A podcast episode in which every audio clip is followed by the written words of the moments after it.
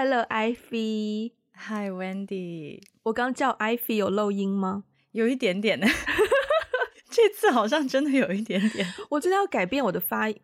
发发发音方式。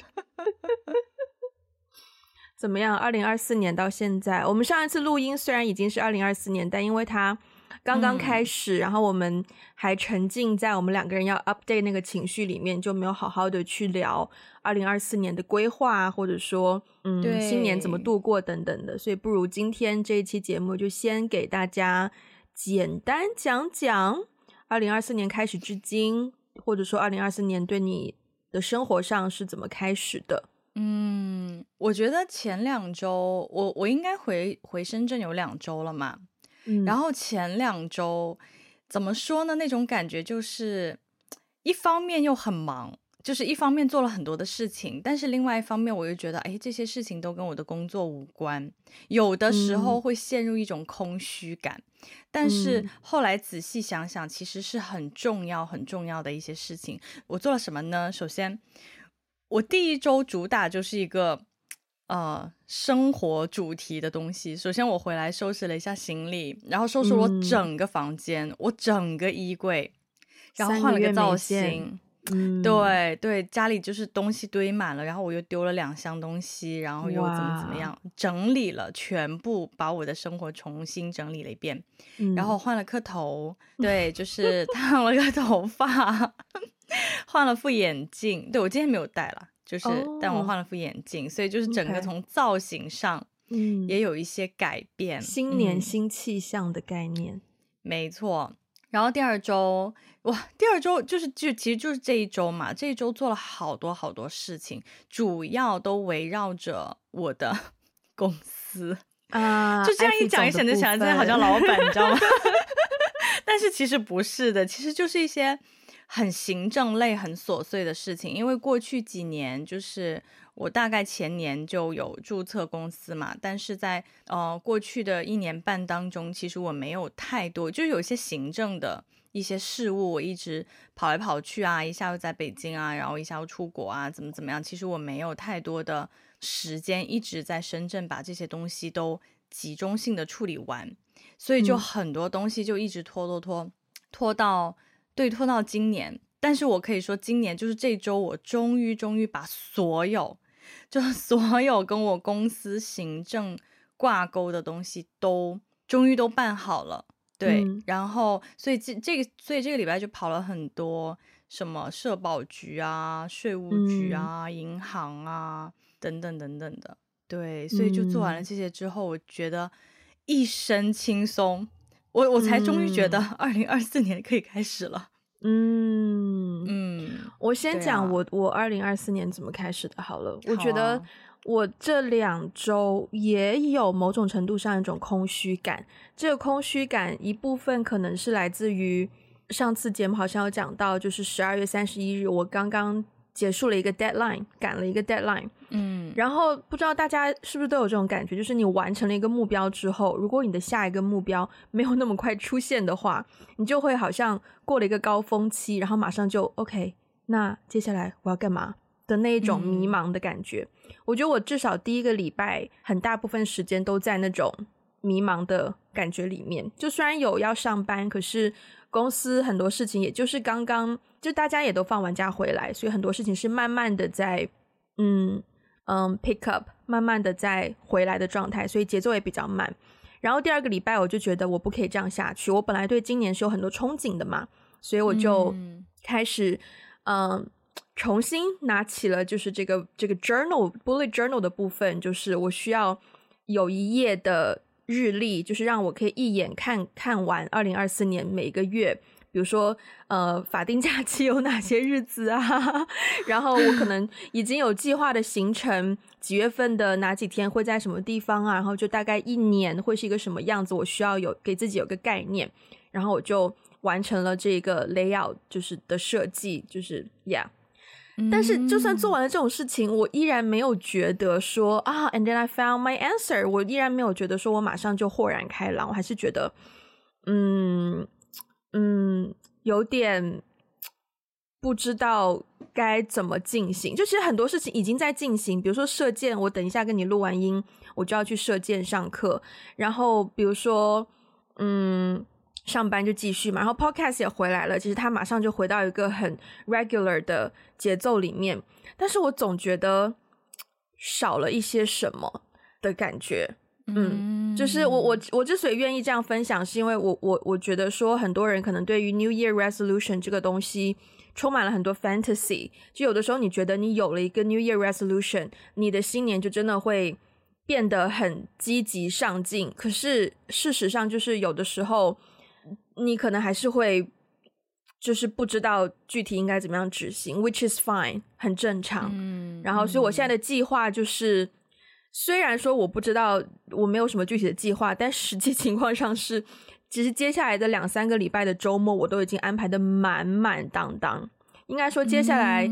两三四五个 礼拜的周末，一直到十二，一直到二月中旬的周末，我都有行程安排的满满当当。所以，就除了上班之外嘛，所以其实书面上来看是规划的很好。对，所以我现在的心态就是啊，那就。对啊，反正要见不同的人，那我就去见，然后去，you know，感受，然后去重新体会到底二零二四年给我的真真正的那个迎接的感觉是什么？对，嗯嗯，明白。哎，你说的这种空虚感我也有，就是我刚才说我做完那两件事情之后，我觉得我的二零二四年终于可以开始，但是前两周做的事情对我来说只是有点像，就是 set the foundation。就是有点像建立了一个基础而已。你比如说像公司的行政，嗯，就好像你装修一个房子，你要先把一些东西打掉，然后你把那个对清理的部分做完了。嗯，对，所有的房子修建的时候都要打地基，都要怎么怎么样，就是就是那个部分，所有的房子都要做。可是地基打完之后，我要有一个怎样的装修风格，然后我要想要怎么设计。我我在做完了这一切之后，其实我是陷入了一种迷茫感的。嗯嗯，虽虽然我也我我我明白你刚刚说的那种空虚的感觉，就是虽然我也我也希望说啊，我的二零二四年就是继续在自己的工作的轨道上，呃，可以往前有更多拓展，怎么怎么样。但是落实到具体每一天每一个小时我都在干嘛，其实我是没有答案的。嗯嗯，所以我昨天下午其实有那么。有那么个一下下的那种空虚感，就是在想说，我现在手上正在进行的这些项目当中，嗯、其实，呃，在我去年呃闭关之前，有一些有一些项目已经结束了，就等于是说今年要重新再开始嘛。嗯、但是那个时间节点又还没有还没有到可以正式开始，因为今年开始的话要重新去谈说。我们每一个人的分工和角色是怎么样？嗯、然后有一些项目呢，因为我们也是有甲方嘛，有客户嘛，客户也在放假哦，对，就可能新年假期，就是大家刚刚回来，还没有还没有准备好，想要完全投入工作当中，所以大家就都不是很忙的状态，所以其实没有太多东西跟进。嗯，然后当没有太多东西跟进的时候，我就会陷入一种。因为你知道，自由职业毕竟不用坐班，所以其实会有一点点焦虑。有的时候会觉得，当别人在坐班的时候，我好像有一种不知道要干嘛的感觉。很懂，很懂。所以其实我觉得这个时候哈，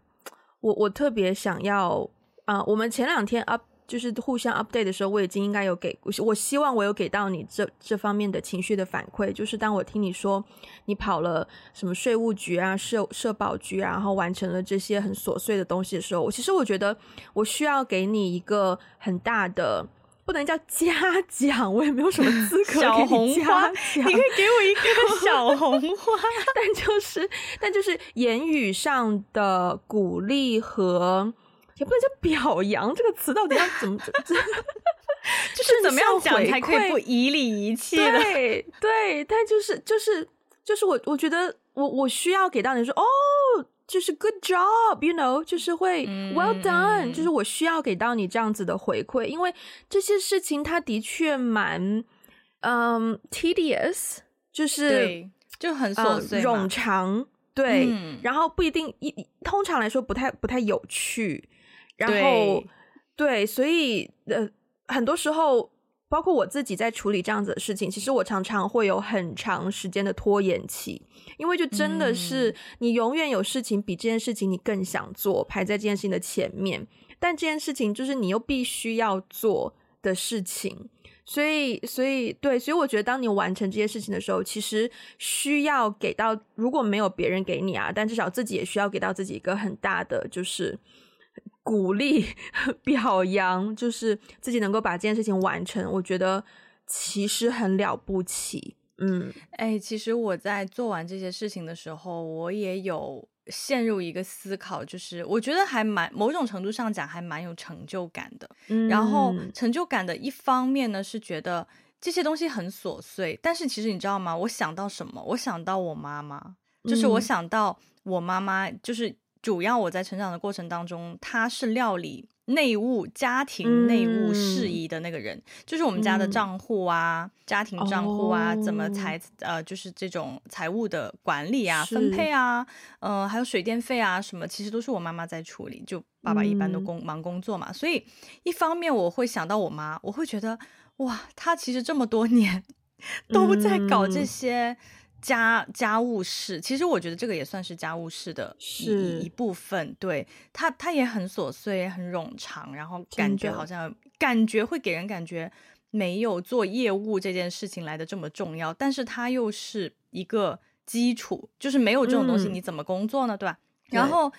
我同时呢也想到我以前工作当中，我们公司的财务和行政，通常这两个岗位都是小姐姐。嗯，对，我就会想到他们，因为我也会觉得哇，这些东西，比如说你帮别人办社保，你帮就是跑税务局，所有的这些东西，其实真的就是它又重要，但是它又容易被忽略。对，所以我一方面我会想到他们，我也是觉得哇，以后一定要善待，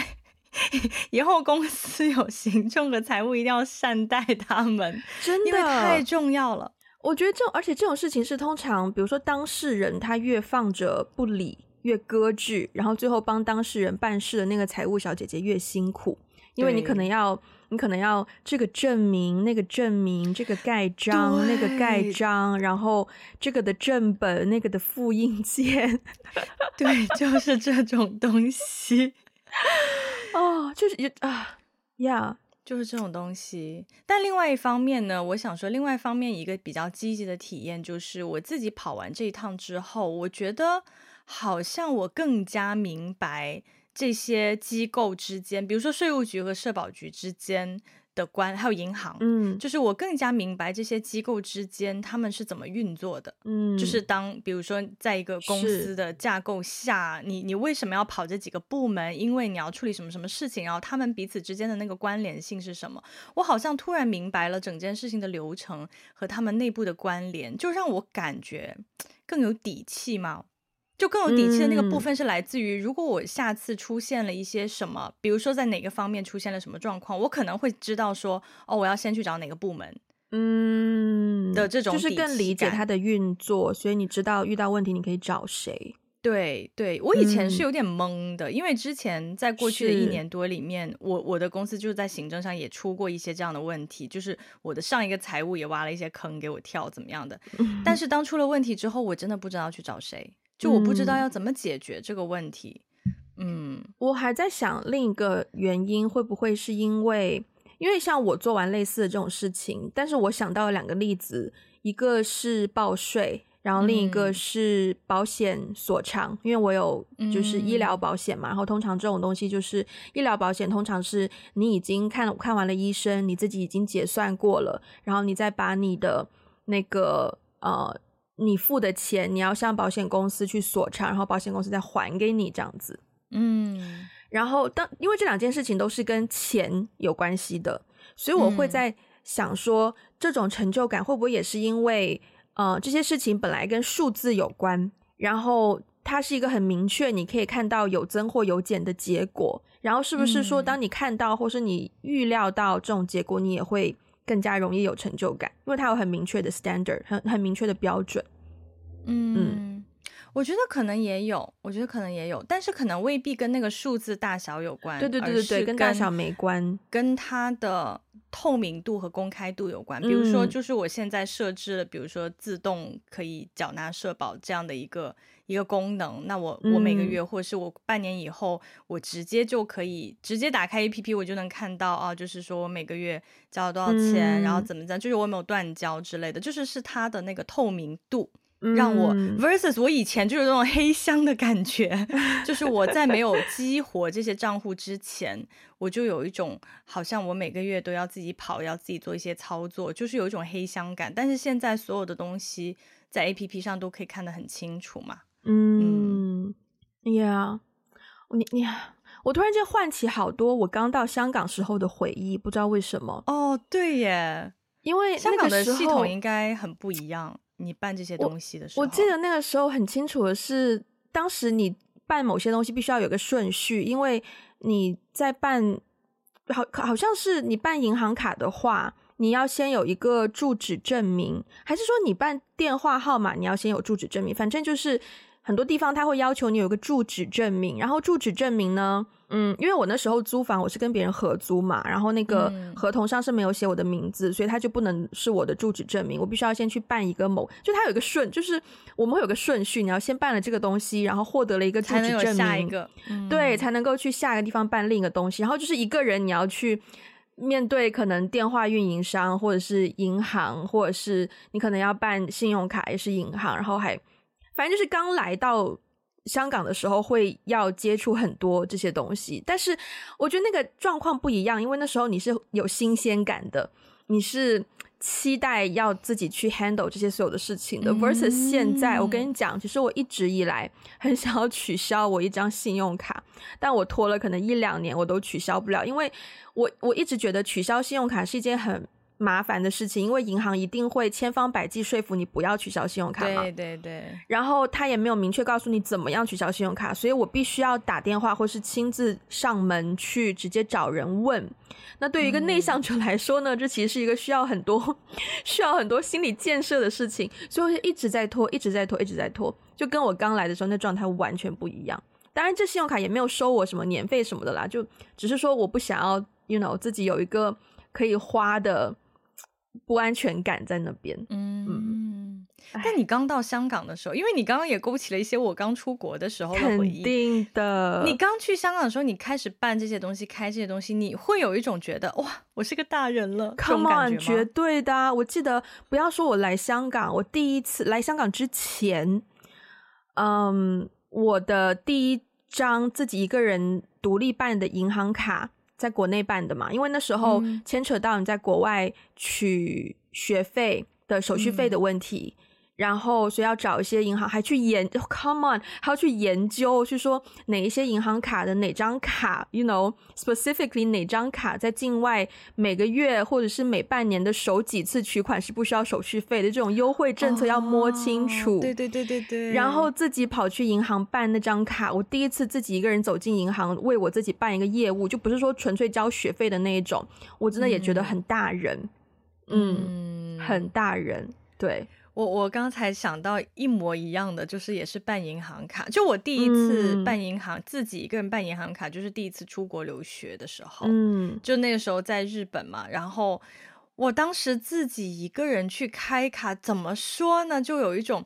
，again，我又想到我妈，就啊、哦，原来我妈之前就是在做这样的感觉，就哦，原来做这些事情的感受是这样的，就是我终于可以掌控我的生活。就那种感觉，就是终于是你自己个人的意见，嗯、因为他会问你，那种业务员就会跟我问你啊，就也知道你是留学生啊，那我们建议你办哪种卡，然后你以后呢、嗯、就可以怎样怎样，然后呢你就去询问，询问之后你就为自己做了一个最适合自己的决定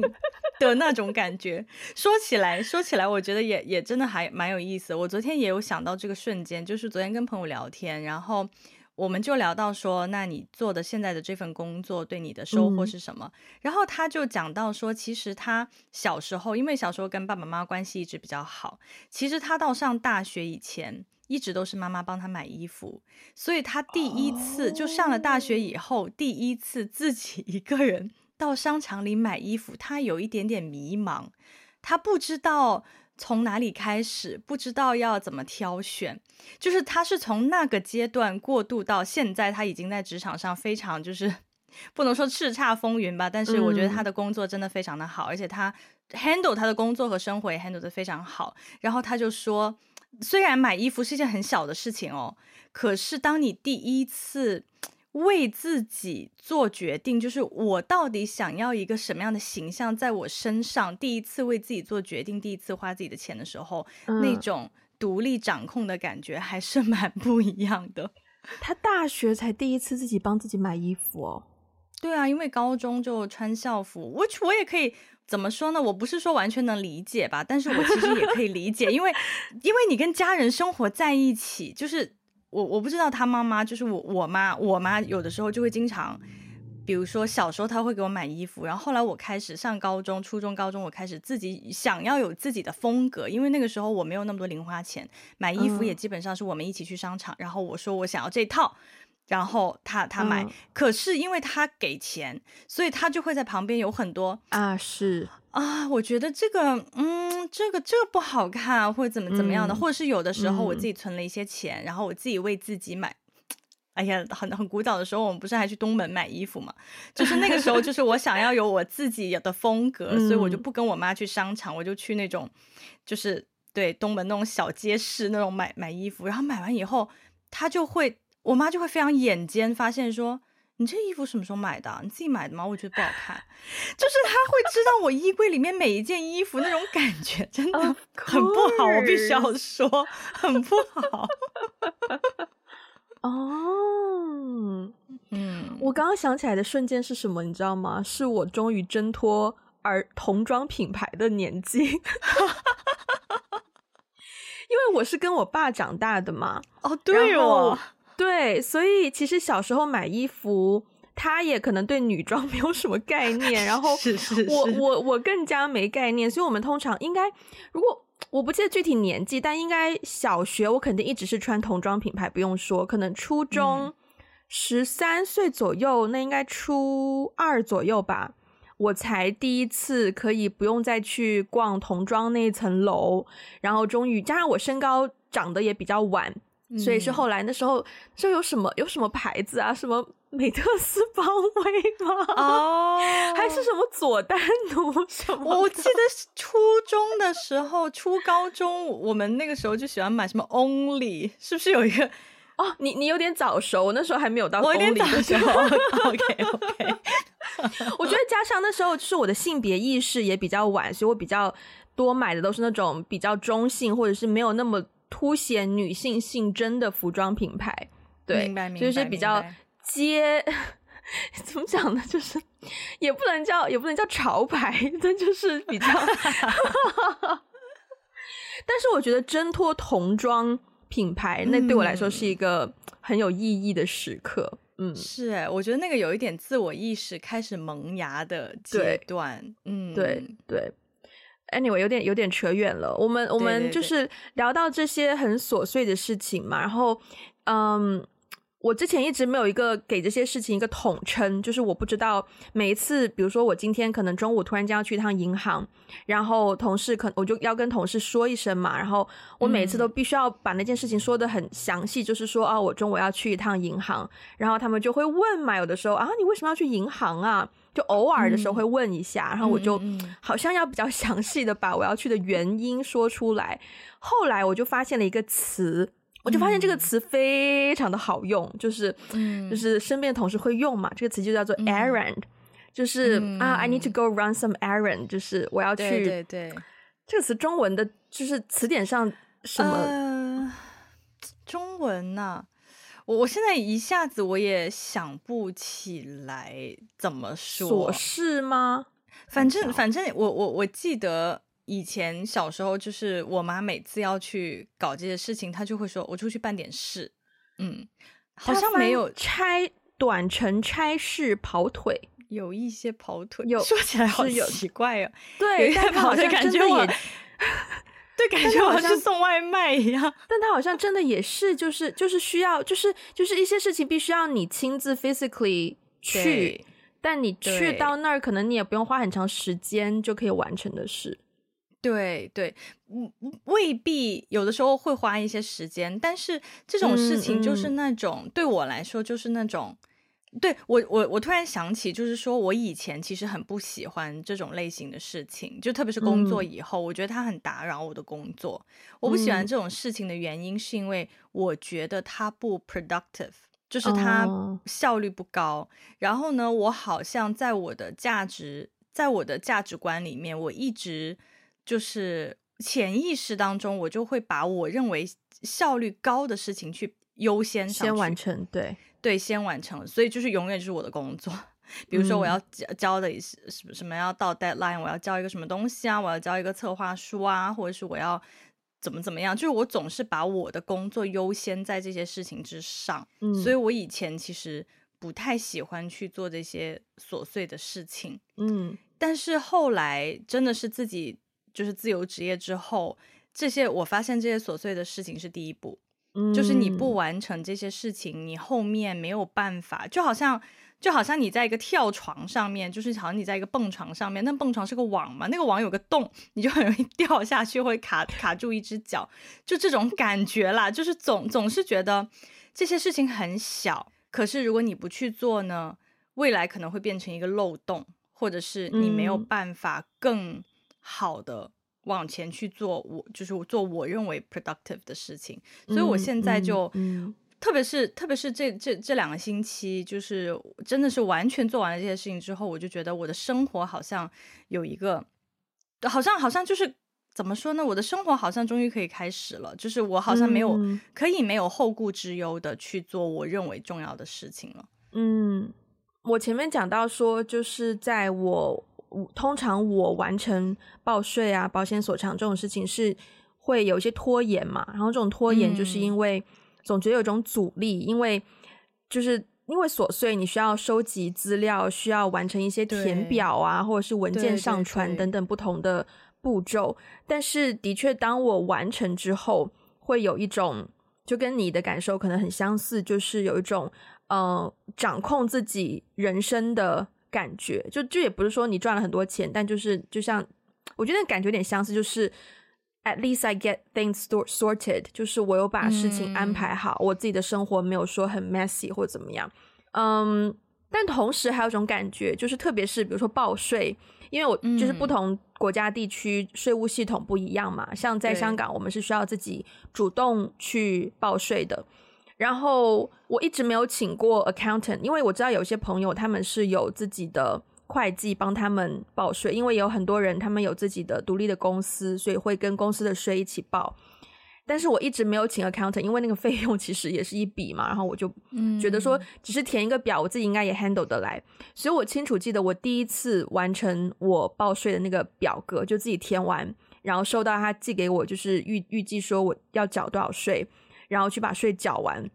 就算也很心痛啊，就很出血啊那一笔钱。但是整件事情做完之后，真的会有一种成就感。然后那种成就感可能是、嗯、是一种很大人的感觉。然后那个大人的感觉就像是说，经常听到其他的可能其他的朋友，因为我以前也自由职业嘛，然后我的税务状况就跟一些有 full time 全职工作人的税务状况比较不一样，所以他们可能比较早就已经体验过这一步，我就比较晚。然后他们之前讲，我都觉得这个话题我参与不到。然后当但是当我完成之后，我就觉得哦，下次他们讲，you know 这种税务的话题，或者是可能一些年纪比我小的朋友后来说啊，他第一次要报税的时候，我就会觉得啊，been there done that，就是我有经验可以分享，我也可以参与话题，嗯、就是有一种很成年人的感觉。然后这里我必须要 reference，就是在 Friends 里面哈，的六人行老友记里面哈。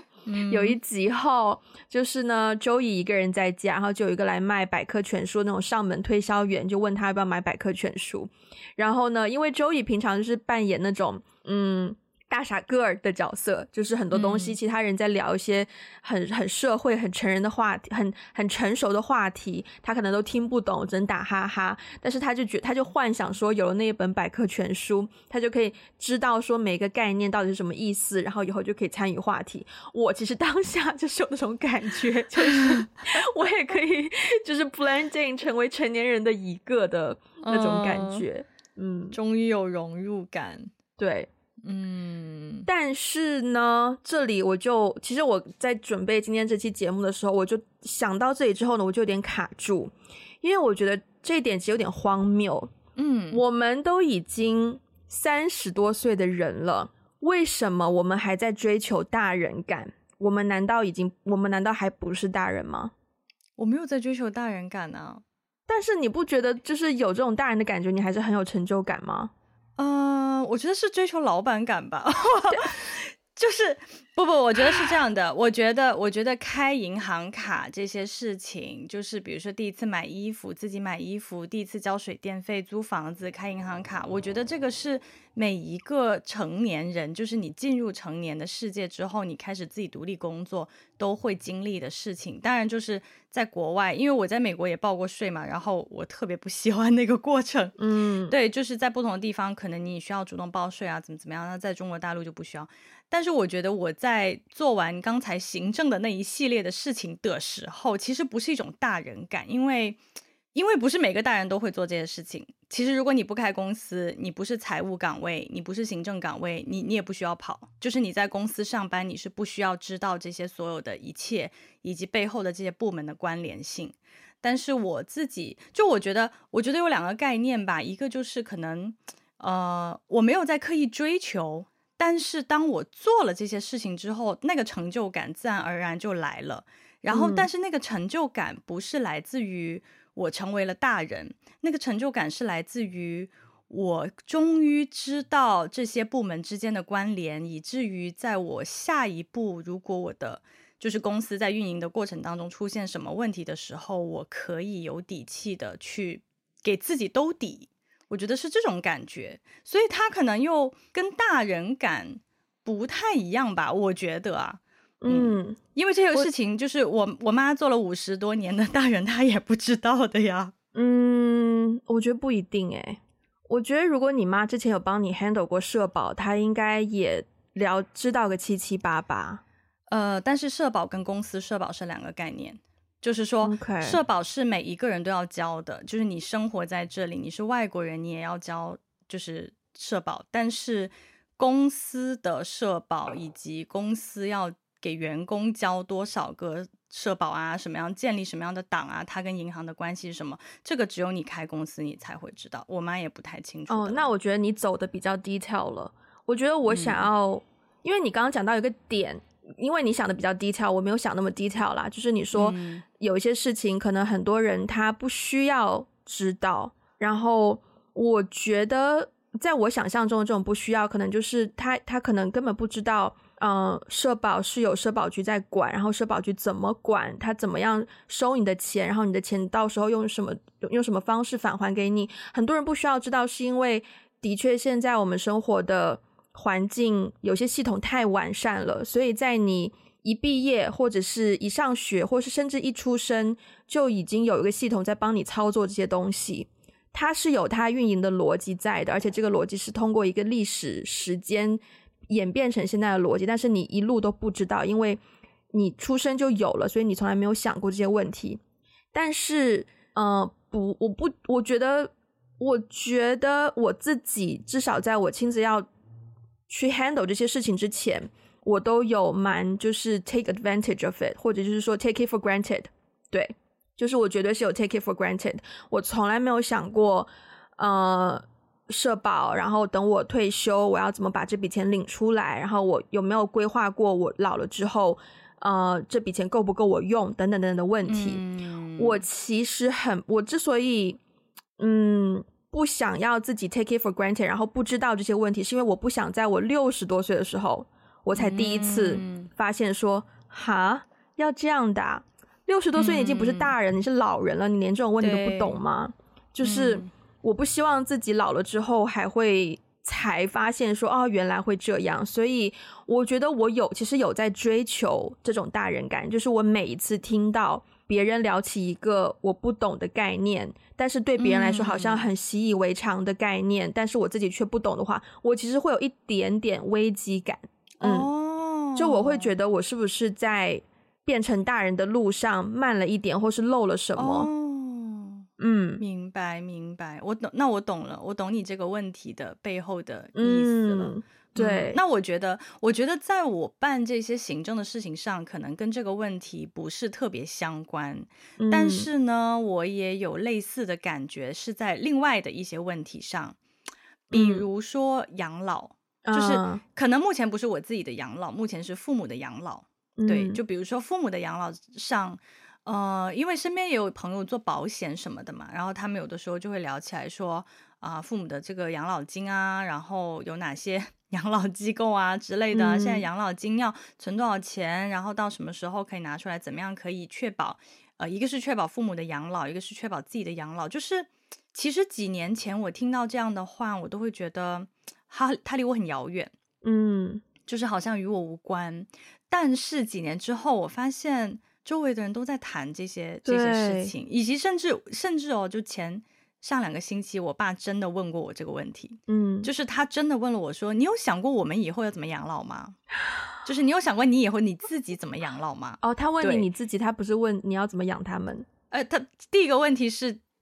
我要怎么养，怎么养他们，也不是说我要怎么养他们而是说我对于父母老去。那父母要进入一个更加晚年生活的时候，我是怎么想的这件事情？嗯，就他想知道我有没有规划过这个事情。嗯，然后当下我确实有一种懵的感觉。其实我没有太过规划，我当然想过，但是我想不到答案。然后我没有太过规划这件事情。嗯。然后还有另外一个、嗯、另外一个点，就是就是你刚刚讲到的那种，好像当别人都习以为常在聊一件事情，可是我却还没有在这件事情上有任何的规划或是想法。我有一种在 变成大人的路上，有一种被滞后、呃，对对，有一种滞后感，嗯、其实就是买房哦。就我发现，当真的就是三，特别可能可能尤其是三十加以后。周围的人就好喜欢聊买房，就是因为已经有很多人按揭率啊，什么会什么什么利息啊，然后对，然后就会那种各种术语有没有？这个是香港人可能讨论的比较多，就是我觉得在我们这边，大家已经开始去对比楼盘了，就大家会觉得对比楼盘是第一步，哎。OK，是比较 okay, 反正我 shallow 的一步，是吧？反正我听到，因为哦，因为可能可能大部分人买房在在我的朋友圈当中，并不是说为了炒房或者是为了去做投资，嗯、而是说学区房，就是有了小孩以后，哦、那我我们要怎么样在一个性价比比较高的一个位置去买入，然后这样我的孩子可以有上学的资格，怎么怎么样？因为已经有朋友在背房贷了，然后大家也会聊说。嗯那个楼盘怎么样？就好像你知道吗？就他们聊到一些楼盘，他们彼此都知道。就啊，听说那个楼盘很好，很不好，怎么怎么样？我完全插不上。什么啊？就那个翠家园呐？哦，对，就那个二期还是三期？二期比较好，二期采光比三期好太多了，这种感觉。对对，之之之类的，你懂？You you yeah you got it。就是这种感觉，然后包括他们还会 问，就是说那个，哎呀，就是问起什么首付啊，对对，就是那种什么按揭呀、啊，嗯、然后我月供要多少啊，怎么怎么样啊？就大家在聊这些问题的时候，我也是完全插不上话，并且我也觉得有一种，我是不是还在过青少年的日子？为什么我还在租房？就是人家已经在讨论很，我觉得买房是蛮成年人的话题啊，对。嗯但我就目前真的也还没有任何的这个打算或想法，我就依然在 关注租房市场。嗯嗯，有一点，嗯、这这个方面会有一点让我有一点不能说焦虑吧？嗯、对，有的时候会引发一些焦虑的。嗯嗯，但买房这个 topic 我自己是还好，因为我觉得它真的很取决于每个人的经济能力和状态，哦、而且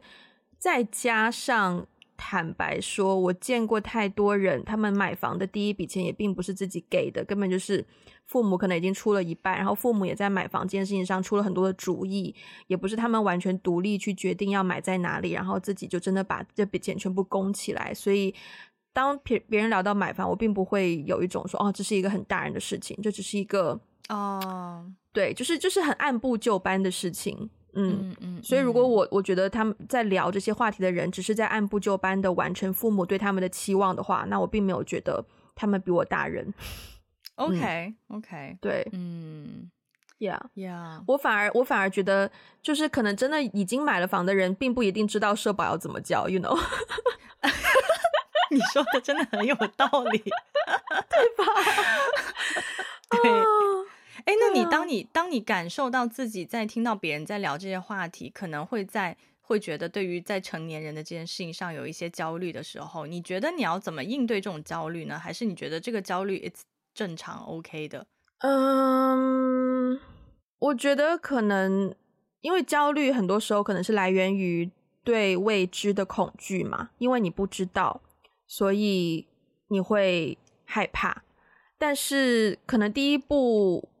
会想要，因为我通常跟朋友们聊天，如果遇到一些他们讲出来的名词，然后我是不懂的，我会问，我会直接问说啊，那这个事情其实到底是一个什么样的事情？你要 deal with it，你其实怎么样？然后我的朋友通常都会比较耐心的大，但是也比较清晰的、简短的跟我解释这件事情大概是一个什么样的事情。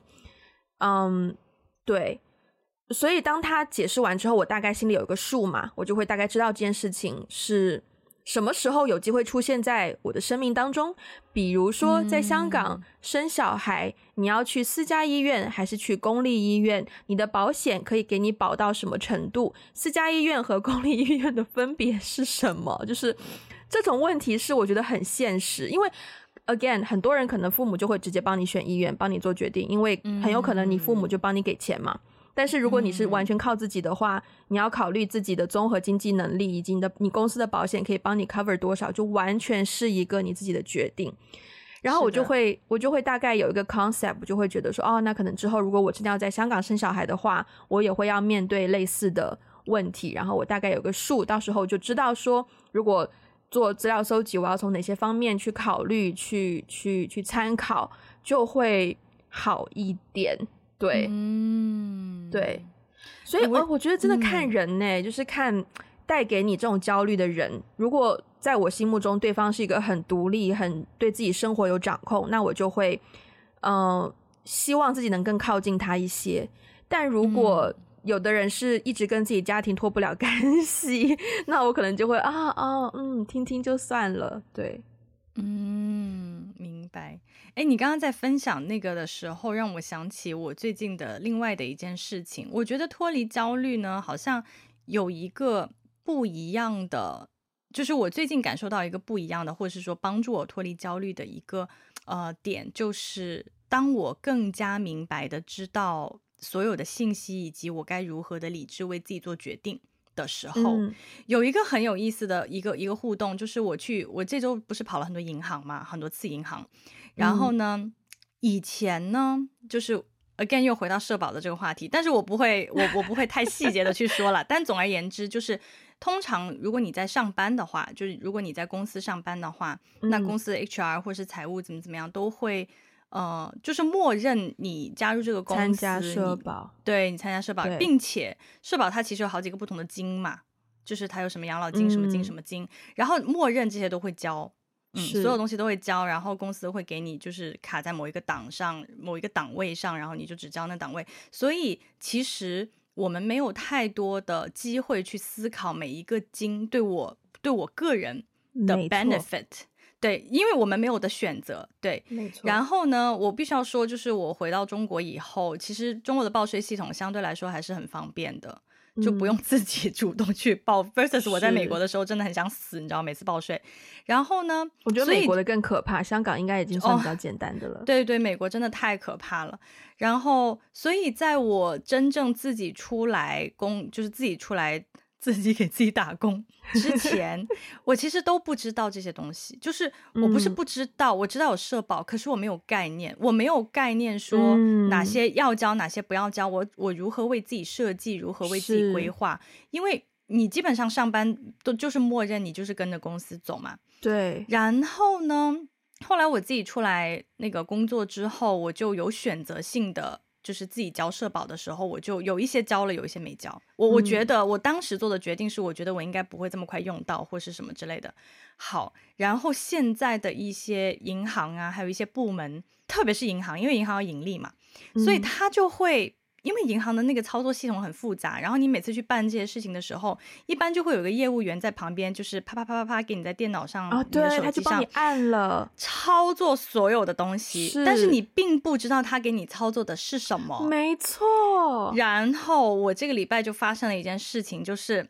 那个业务员在那边操操作操作操作了很很久，然后操作完了之后，突然到一个我要填一个完整的表格，就是在电子表格，嗯、我要填一个完整的电子表格，我就说这个东西是什么？他说哦，这是要开一个什么什么金。我说我为什么要开这个金呢？他说对你有好处啊。我说对我有什么好处呢？他说不出来，然后他就叫大杨经理过来。Oh my god！然后他就叫经理过来，然后呢？经理就过来解释解释，你知道有一些银行的人，就是他讲话讲的就是那种术语一套一套的，反正咱啥意思咱也听不懂。然后我就每一个我说你停一下，这是什么意思？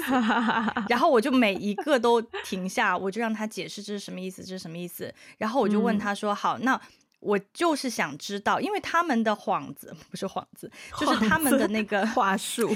他们的话术都是说他不会告诉你。”你你开了这个账户对你长远有什么影响？但他会告诉你开这个话术，你可以领一张五十块钱的免费券啊之类的。对，就很多、嗯、那很多老年人就。也不懂嘛，很多老年人就我想我要那个五十块钱的券，然后我就说我不要这个券，但是你要我我要你清楚的解释我现在开了跟没开之后我有哪些的好处和长远影响，长远影响，然后我就抓着那个大堂经理问了很长时间，搞清楚每一个话术以及我开了以后没开以后的最后对我有什么样的影响，然后解释完了一遍所有的清楚之后，我就说 OK 我不开了，就这样吧。嗯然后，然后我就走了。嗯、就当下那一刻，我就真的是有一种觉得很很棒。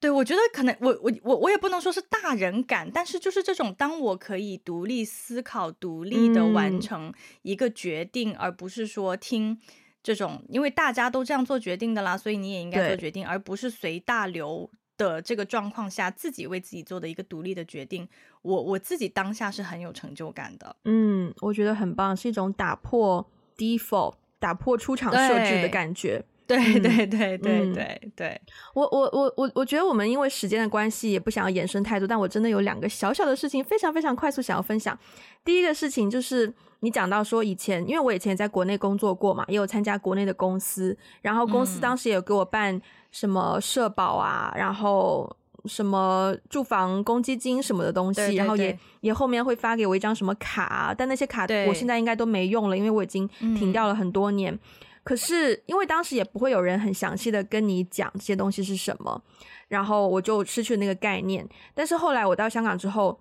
我发现说，当然公司还是会，比如说 MPF 这种叫做强基金。然后它是会强制性、嗯、公司强制性要帮你开的，是为了你后续的养老。但是开了强基金之后，因为这个东西就是你的，就是你的养老金。然后它里面会有不同的基金、股票、什么 ETF，然后你要去选你投入到你的强基金里面的钱，你要投到哪一些具体的投资产品里面啊？哦，这个时候呢，这个选择就是你自己，它没有一个所谓的 default。你一定要自己去选，嗯、然后就算是当初在公司帮你办的人，也没有他没有权利去给你推荐，因为这是你个人的理财决定，嗯、他没有资格给你推荐，嗯、所以就迫迫使我自己必须要去稍微研究一下，就就也不用研究太多，比如说呃什么日本股票、美美北美股票、欧洲股票，就大概这个。世界的大大大概的发展方向，哪个地区你总可以稍微选一下吧？就你还是要有那么一点点的 concept。我觉得，嗯，这个东西对我来说是一个很好的训练，就是不要以为所有的东西都有一个 default，就是很多时候你要帮自己做决定。然后另一个点呢，就是你讲到，我想起来我之前跟我妈去，我回老家，然后跟我妈去屈臣氏。然后你知道店员就是很经常，特别是像兰州这种地方啊，然后不是说不好啊，就只是说这个生活习惯，特别再加上我妈是上了年纪的人，所以很多时候呢，嗯、他们就会帮我，就真的就是我妈那时候有有有会员还是什么，但是会员卡呢，好像分很多不同的，什么临时会员卡，什么这种会员卡，那种会员卡，就是也很复杂，我自己也不懂。所以通常我的解决思路就是我不搞会员卡，但我妈因为住在那里，我妈就会搞嘛。然后很多次也是店员直接把我的妈的手机就拿过，好讲粗口，店员就直接把我妈妈的手机 拿过去，一顿按来按去，就按到了最后那个页面，然后我们都不知道发生什么事。甚至呢，有的时候，比如说我妈最近跟我开始就是也不能叫学习护肤，但是就是我的护肤思路呢可以用在她身上。嗯，我就会跟我妈妈讲说，呃，你下次去你买这个面膜，或者是我妈有时候就会问我，哎，我我买什么面膜好，我就告诉她你买这个。结果最后呢，她去完屈臣氏买回来呢，就不是那个，我就问她为什么，他就说，哦，他们就跟我推荐这个那个，然后我耳根子软，然后我就跟着去选了。啊、然后后来我就想到一招，如果大家跟我有类似的情况，然后想要就是妈妈不要这么容易在外面被忽悠的话。我就说，妈妈，你就把我拿出来当挡箭牌。如果下次有人问你说跟你介绍这个那个，你就说啊，不要，我是帮我女儿买的，我女儿就要这个。哦，对对对对对，这招很好，这招很好。对对，然后从此就无论在任何事情上，可能在甚至甚至一些比较大的，比如说家私装潢这种决定上，我妈也会把我搬出来，就是。就是拿我当挡箭牌，oh. 虽然偶尔可能会觉得有一点点啊小压力，但是 overall 我还是蛮享受自己可以给妈妈带来这种就是附加价值的感觉。是是是是是，嗯，很棒哎、嗯！你自己可以独立做决定，然后你也可以就是帮妈妈让对帮妈妈去妈妈独立的决定拿，拿捏，对对对对对，对、嗯、，OK。我们今天聊的，我觉得可能第一次就是很有主题性的聊啊，不知道会不会聊的有点有点稀碎，有点 you know 那个延伸了很多不同的方向，对对对，但是 就是希望大家听完这些节这期节目，可以给我们留下你们的想法，嗯，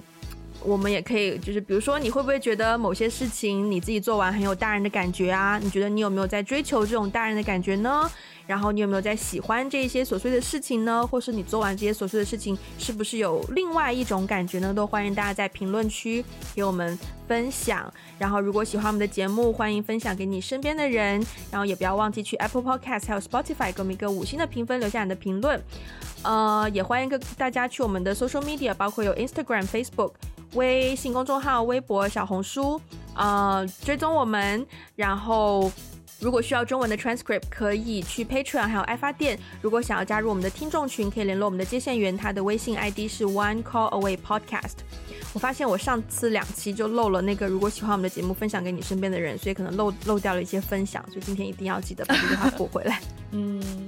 那我们今天节目就到这边啦，下次再见，拜拜，拜拜。